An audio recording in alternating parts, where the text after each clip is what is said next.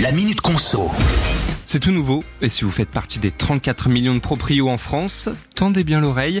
Il n'y a pas longtemps, c'était le moment de déclarer ses impôts, mais si vous avez acheté un logement, il vous reste encore une petite chose à faire, déclarer à l'administration fiscale sa résidence principale, secondaire ou un logement qu'on loue. Pour remplir le document, c'est très simple, hein, il suffit d'aller sur son espace particulier sur le site impôt.gouv.fr et cliquer sur l'onglet Biens immobiliers, puis Déclaration d'occupation. Pour les professionnels, il faut se rendre dans Démarches et ensuite Gérer mes biens immobiliers. L'objectif, selon les impôts, c'est de savoir précisément quels propriétaires sont encore redevables de la taxe d'habitation sur les résidences secondaires ou celles des logements vacants? Autre petit détail, les propriétaires de parking et de caves ne sont pas concernés. Et enfin, attention, la deadline approche à très grands pas puisqu'on a jusqu'au vendredi 30 juin pour faire sa déclaration en ligne. Et si vous ne l'avez pas faite, vous pourrez écoper d'une amende de 150 euros.